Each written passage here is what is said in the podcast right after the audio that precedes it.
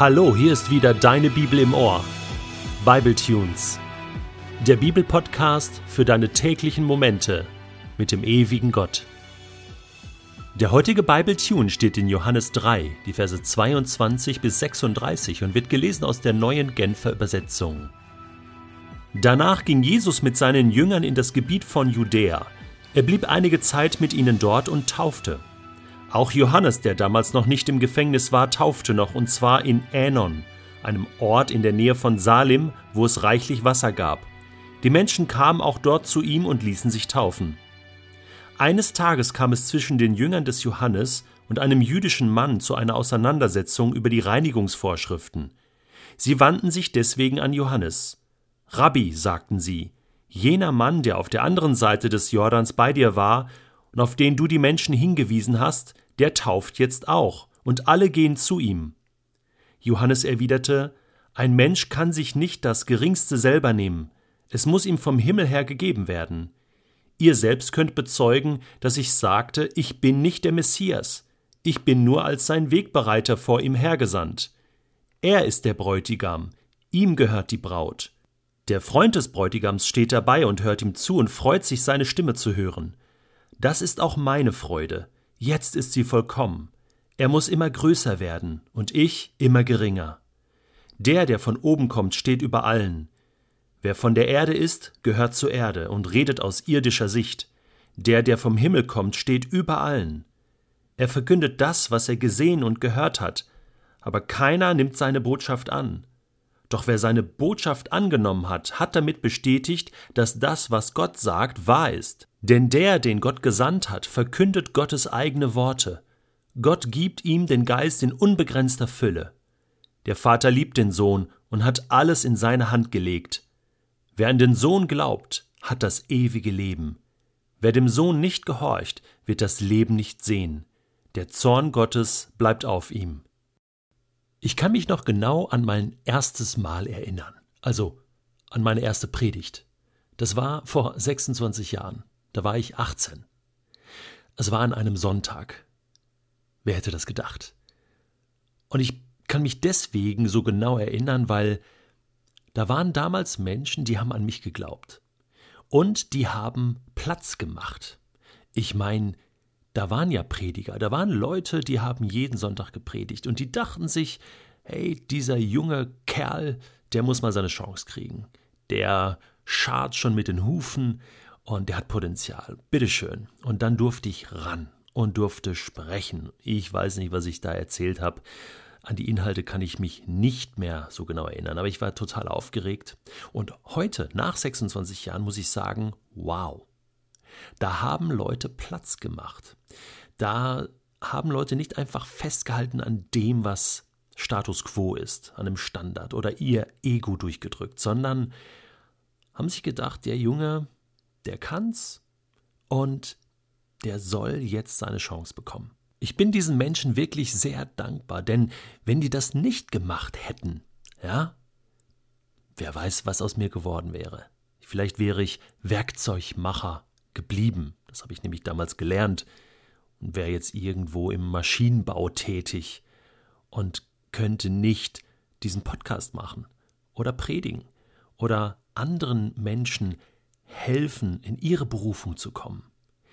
Denn das ist mir jetzt klar geworden. Nein, das ist mir schon länger klar, aber bei dem heutigen Text, dieses Gerangel, ja, unter den Großen und wer kann noch besser und schau dir die Predigt an und das Buch und, und das im Reich Gottes. Das siehst du bei Johannes und Jesus überhaupt nicht. Ich meine, da kommt dieser Typ zu Johannes und sagt, hey, hast du eigentlich schon mitgekriegt, äh, der Jesus, der tauft jetzt auch. Du bist doch der Täufer, das ist doch eigentlich dein Job. Äh, ja, wäre das gleich, als wenn jemand zu mir kommen würde und sagen würde, hey, da macht jetzt auch jemand Bible Tunes, ja, Bible äh, irgendwie sowas. Gibt es ja sogar auch. Und ich muss sagen, ja, super, ist doch genial. Also, ähm, ich freue mich sogar darüber, wenn der es noch besser macht als ich, denn nur das Beste ist gerade gut genug für die beste Botschaft der Welt, für das Reich Gottes. Und, und das kann ich nicht von mir aus so sagen. Ich habe auch mein Ego und mein Stolz. Aber ich bekämpfe den. Und wenn ich Johannes hier sehe, muss ich sagen, Hut ab. Noch einmal. Ich habe schon, ich glaube, hundertmal den Hut gezogen vor diesem Typen. Da sagt er, ja, also ich habe euch doch gesagt, äh, äh, ich, ich bin nicht der Messias und ein Mensch kann sich nicht das Geringste selber nehmen. Es muss ihm vom Himmel gegeben werden. Genau. Wir müssen gar nicht festhalten an dem, was wir haben. Wir können es empfangen und weitergeben. Das ist alles. Und dann sagt er, ich muss abnehmen und Jesus muss größer werden. Johannes macht Platz. Er hält nicht fest an dem, was Gott ihm gegeben hat.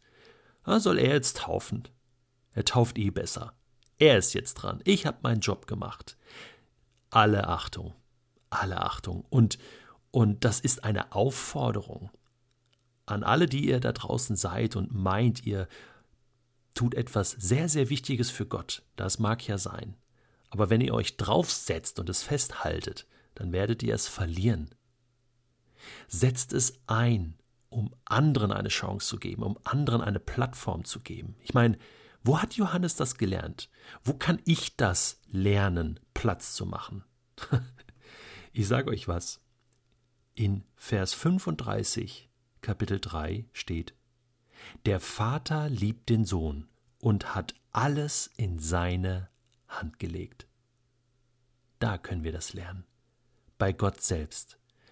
Gott liebt seinen eigenen Sohn so sehr, dass er ihm alles gibt, alles ermöglicht, wie ein Vater das auch für seinen Sohn tut. Aber dass das bei Gott so ist. Und es heißt, er hat ihm den Geist in unbegrenzter Fülle gegeben.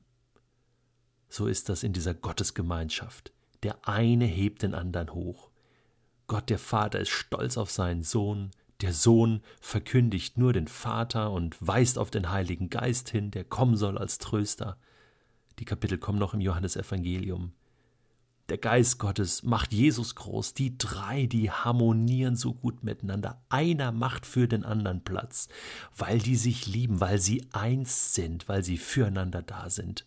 Und wir als Menschen sind in das Bild dieses Gottes geschaffen. Deswegen, da ist das Potenzial. Da können wir uns das abschauen bei Gott selbst, wie er Platz macht, wie er andere groß macht, wie Gott anderen dient, mit seinem Leben dient.